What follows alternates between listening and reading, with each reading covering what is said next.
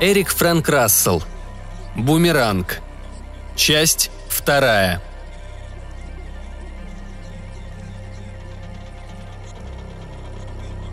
Ньютон П. Фишер с трудом извлек грузное тело из своего громадного лимузина, надул отвислые щеки и уставился злыми рыбьими глазками на спокойного, хорошо одетого молодого человека, ожидавшего его на тротуаре.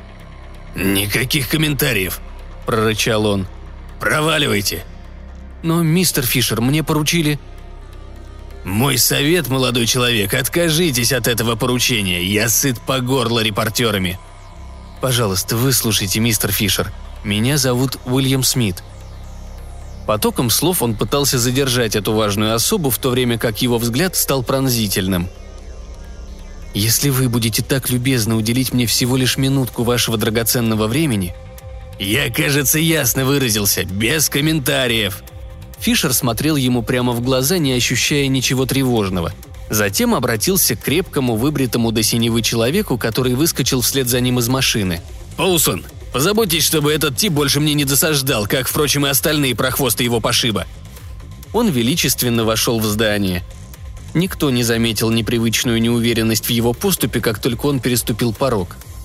Скрестив руки на мощной груди, Поусон испепелил воинственным взглядом репортера, вскипая яростью от того, что Смита, казалось, совершенно не волнует его грозный взгляд – «Давай, вали отсюда, мальчик.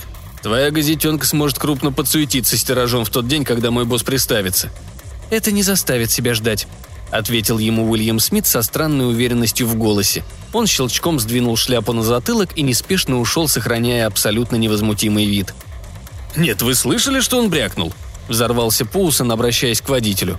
«Вот наглец, уже готовит некролог. Ну и хитрец, а? Нашел над чем позубоскалить». «Да он просто свихнулся», бросил шофер, выразительно покрутив пальцем у виска. Поусон стал подниматься по ступенькам в здании, куда перед ним прошел Фишер. «Оставайтесь на месте, Лу», – бросил он на ходу. «Босс задержится ненадолго». И он прошел в двери. Облокотившись на руль, беззаботно ковыряя спичкой в зубах, водитель отрешенным взглядом окинул улицу. Он видел, как Уильям Смит свернул за ближайший угол и скрылся из виду. Поусон появился через пару минут – он пулей вылетел из двери и неловко кубарем скатился с лестницы. Добежав до машины, он схватился за ручку дверцы, переводя дух.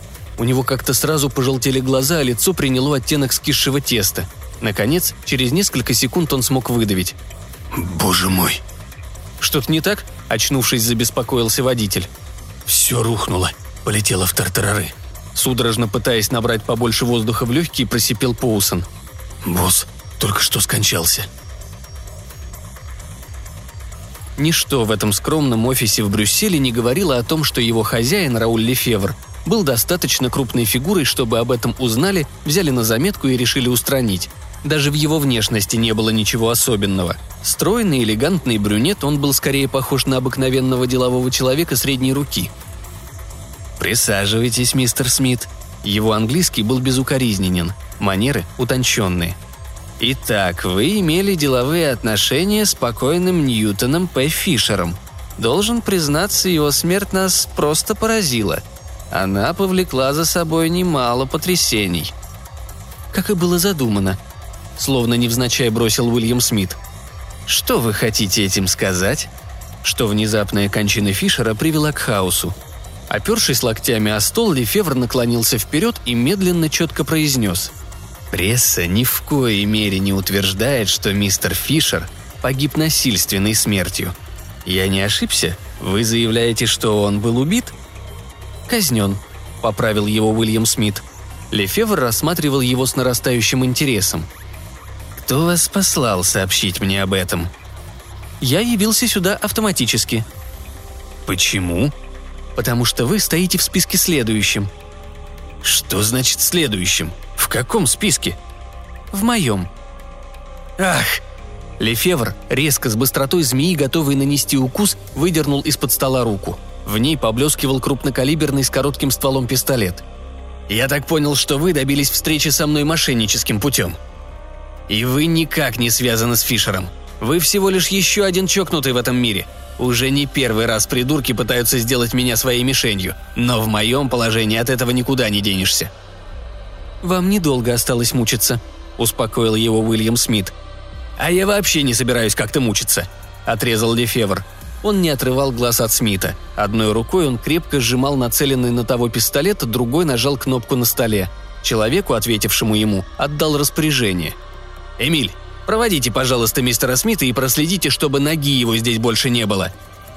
«А я и не собираюсь сюда возвращаться», – заявил Уильям Смит и вышел вместе с молчаливым Эмилем. Когда он переступил порог, Лефевр метнул в его сторону мрачный взгляд – Перейдя улицу, Смит присел на свободную скамеечку в небольшом сквере напротив офиса Лефевра. Он застыл в ожидании.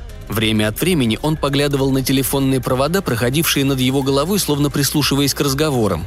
Спустя 24 минуты у двери со скрипом остановился ветхий автомобиль. Из него вышел бородатый мужчина с черным докторским саквояжем. Явно очень торопясь, он бросился в здание. Уильям Смит продолжал ожидать, поглядывая на окна – Прошло еще пять минут, и кто-то опустил на них плотные шторы. Катафалка Уильям Смит дожидаться не стал. Игнас Татареску любовно огладил черный, плотно облегавший его фигуру мундир, поправил на шее черную золотом ленточку с орденом, украшенным бриллиантами, разместив сверкающий крест точно посередине тройного ряда обшитых галуном петлиц.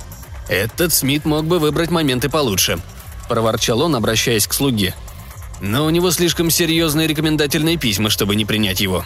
Лучше уж уделить ему пару минут». Он внимательно изучил свое отражение в зеркале, поворачиваясь из стороны в сторону. «Я всегда могу найти несколько свободных минут для важных аудиенций. Что стало бы с этим миром, случись у меня нехватка времени?» «Это плата за величие, ваше превосходительство», – учтиво заметил слуга, изящно и легко принимая вид человека мелкого и недостойного – «Без сомнения. Ладно, впустите его. И пусть принесут сладости, а также кофе и напитки». Он занял любимое место под гигантским портретом, изображавшим его самого во весь рост, принял излюбленную учтивую позу и остался в таком положении до тех пор, пока не вошел посетитель. «Мистер Смит?» «Да, ваше превосходительство». «Будьте любезны, присаживайтесь». Сам Татареску восел в украшенное затейливой резьбой кресло и потрогал кончиками пальцев стрелку на своих идеально отутюженных брюках. «По какому поводу вы изъявили желание меня увидеть, мистер Смит?» «По поводу вашего могущества и власти». «Ах!» – сразу оживился Татареску и продолжал сложной скромностью. «Моя власть, так как она устроена, исходит только от народа, от широких слоев верноподданных, подлинных патриотов. Я больше всего сожалею о том, что этот простой факт не всегда правильно понимается. «У вас ее слишком много, этой власти», – перебил его Смит с какой-то пугающей резкой нотой в голосе. Татареску от удивления часто заморгал, уставился на гостя, потом, придя в себя, издал смешок. «Ну и дипломат», вы добиваетесь, чтобы я вас принял, дал интервью, и тут же начинаете критиковать мою позицию, за которую, смею заметить вам это молодой человек, я так долго и решительно боролся. Тем более это печально, заметил Уильям Смит. Что? Что за чертовщину вы мелите? Татареску нахмурил брови, глядя в упор на собеседника. Тем мучительнее вам будет ее потерять. Но у меня нет ни малейшего намерения отрекаться от своего поста. Татареску уйдет с вершины власти только со смертью». «Ну вот, вы сами это и сказали», – одобрительно согласился с ним Уильям Смит. Не отводя от своего странного визитера взгляда, Татареску тихо продолжил. «Учтите, мы здесь не одни. Любой враждебный жест с вашей стороны, и вы мертвы». Он повысил голос, переходя на крик. «Эй, вышвырните этого ненормального отсюда!» Потом он обратился к Смиту – вам никогда больше не удастся добиться у меня аудиенции». «Ясное дело, нет», — согласился Уильям Смит. Полдюжины стражей, все мрачного и сурового вида, сопроводили его до главных ворот. Забравшись по извилистой и крутой тропинке на вершину соседнего холма, Смит присел и стал наблюдать за дворцом, оказавшимся прямо под ним. Наступали сумерки, и в городке замелькали огоньки. Ему не пришлось слишком долго ждать. Скоро монотонно зазвонили колокола, и через городскую радиосеть по улицам и улочкам растеклось официальное сообщение. «Маршал скончался! Наш великий вождь!» За трущобами Танжера при входе в пустынную Лет-Наилс начинается Шария Ахмед Хассан, обширный, мрачный и грязный район. По его улочкам с большой осторожностью пробирался Уильям Смит – Пересчитывая низкие, встроенные в массивную стену двери, он нашел, наконец, нужную и дернул за шнурок звонка. Вскоре из проема высунулась голова араба с заостренными чертами лица. Он принял его визитную карточку. Смит услышал, как тот зашаркал шлепанцами в темноте ночи по выложенному плитами двору, затем кто-то грудным голосом прошептал. «Это Гяур». Прошло немало времени, прежде чем араб вернулся и сделал знак следовать за ним – Проведя Смита по настоящему лабиринту коридоров, он в конце концов добрался до большой комнаты, завешенной коврами. Богатство ее убранства резко контрастировало с убогостью квартала. Было очевидно, что в этом убежище сосредоточена большая власть, предпочитавшая оставаться в тени. Войдя в помещение, Уильям Смит застыл, разглядывая белобородого старца, сидевшего прямо напротив, по другую сторону восьмиугольного низкого столика – Бросились в глаза нос с горбинкой, влажные хитрые глаза, руки, спрятанные в широких длинных рукавах. «Мое имя Уильям Смит», — представился посетитель. Старец кивнул и хрипло произнес. «Так написано в вашей визитной карточке». «А вы Абу Бен Сайд Эс Харума?» «Да, это так. Ну и что из этого?» «Вам придется вернуться в ту безызвестность и тень, откуда вы выкарабкались», Абу Бенсайд выпростал одну руку из рукава и погладил белую бородку. «Вы мне отправили письмо, извещая о визите. Вы явились ко мне, чтобы поговорить о делах от имени нового порядка. Сейчас не ведутся боевые действия. Последняя война закончилась уже давно. Необходимость в шифрованных посланиях отпала. Так что говорите яснее. Мне надоело читать между строк». Я выразился достаточно ясно, «В таком случае мне не все понятно». Он поднял на посетителя влажные глаза, пытливо его рассматривая. Наступил критический момент для жертвы, которая абсолютно не догадывалась о неотвратимости гибели. «Вы слишком долго находились у власти». Абу Бансайт ударил в гонг, висевший сбоку, и сухо заметил. «Сейчас полнолуние. Именно в это время у Хакима Сапожника начинаются непорядки с головой. Прощайте, мистер Смит. Вбежали трое слуг и, схватив Уильяма Смита за руки и за ноги, вышвырнули его на улицу. Громко хлопнула дверь. Звезды мерцали в черно-фиолетовом небе. Прижавшись к стене по соседству и спрятав руки в карманы, Уильям Смит выжидал, пока из тьмы не донеслись горестные пронзительные стенания. «Ай! Ай!» После чего он медленно удалился под тусклым светом серпа луны. Некий Сальвадор де Морелло числился в списке клиентов пятым и последним. Сальвадор не был ни жестоким боссом, как Фишер, ни умным дельцом типа Лефевра, ни беспощадным тираном наподобие Татареску, ни хитрым старцем, похожим на Абу Бенсайда. Он являлся обыкновенным оппортунистом, которому здорово повезло в жизни и питал иллюзии относительно того, что фортуна его больше не оставит – Сальвадор всегда пребывал в хорошем настроении, радовался жизни, производил впечатление игрока, которого вечно дружески шлепают по спине, поскольку ему всегда везет.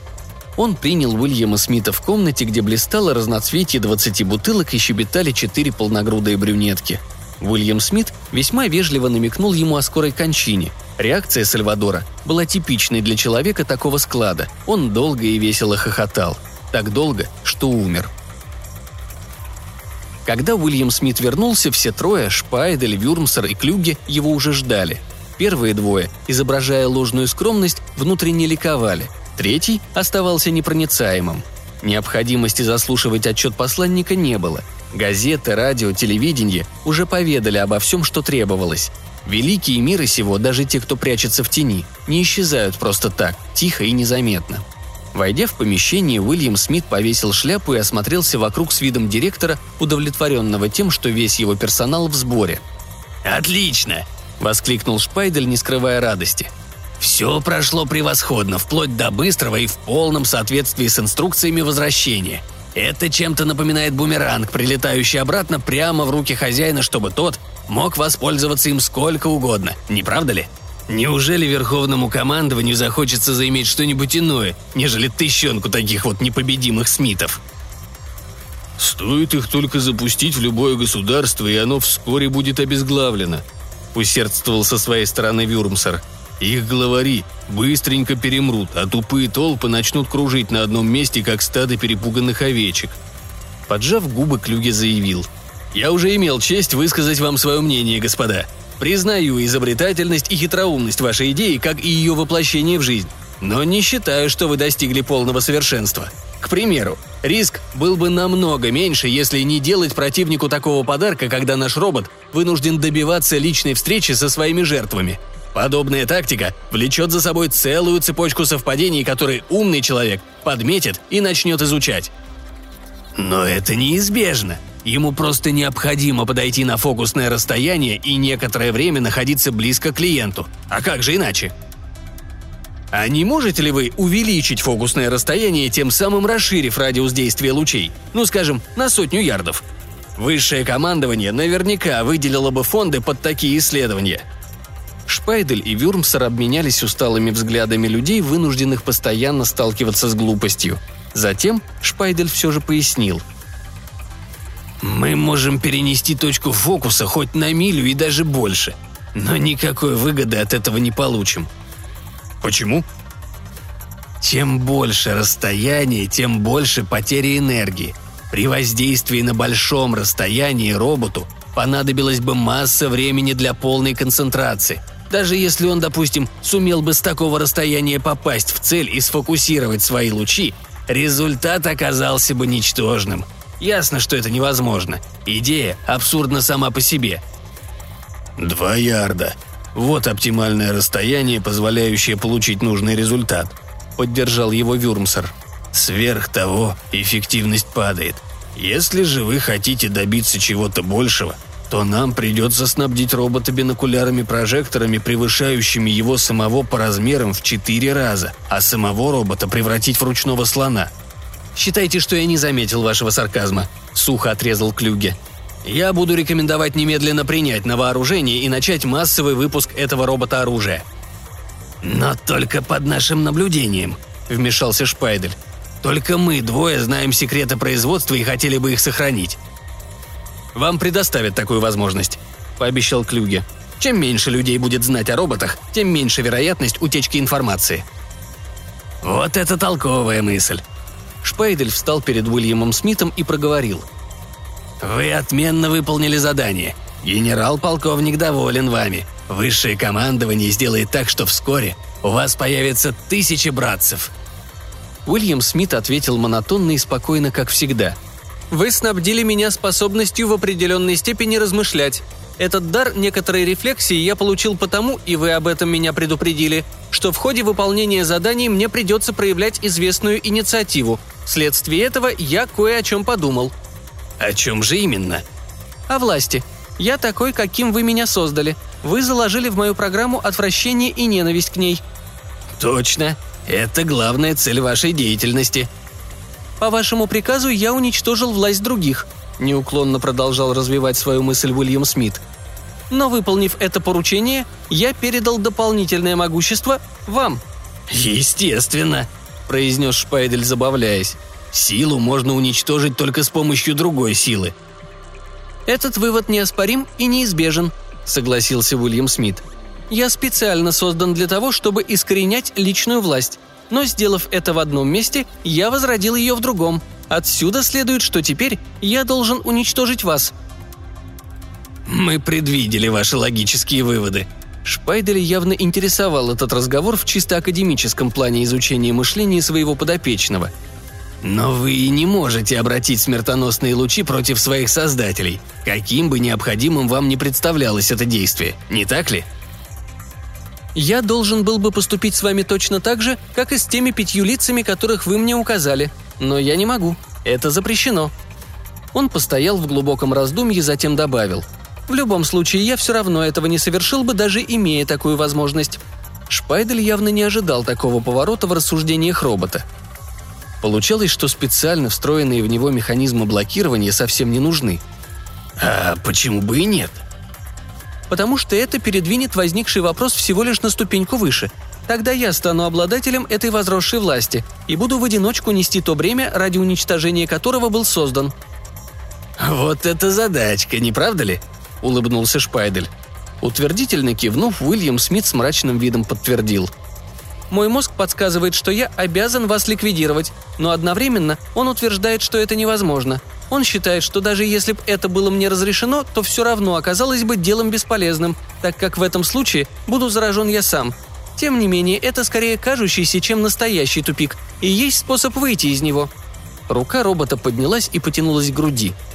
«Я стою перед неразрешимой проблемой», Шпайдель бросился как тигр в тщетной попытке помешать роботу. Вюрмсер завыл, словно раненый волк, а Клюге бросился на пол.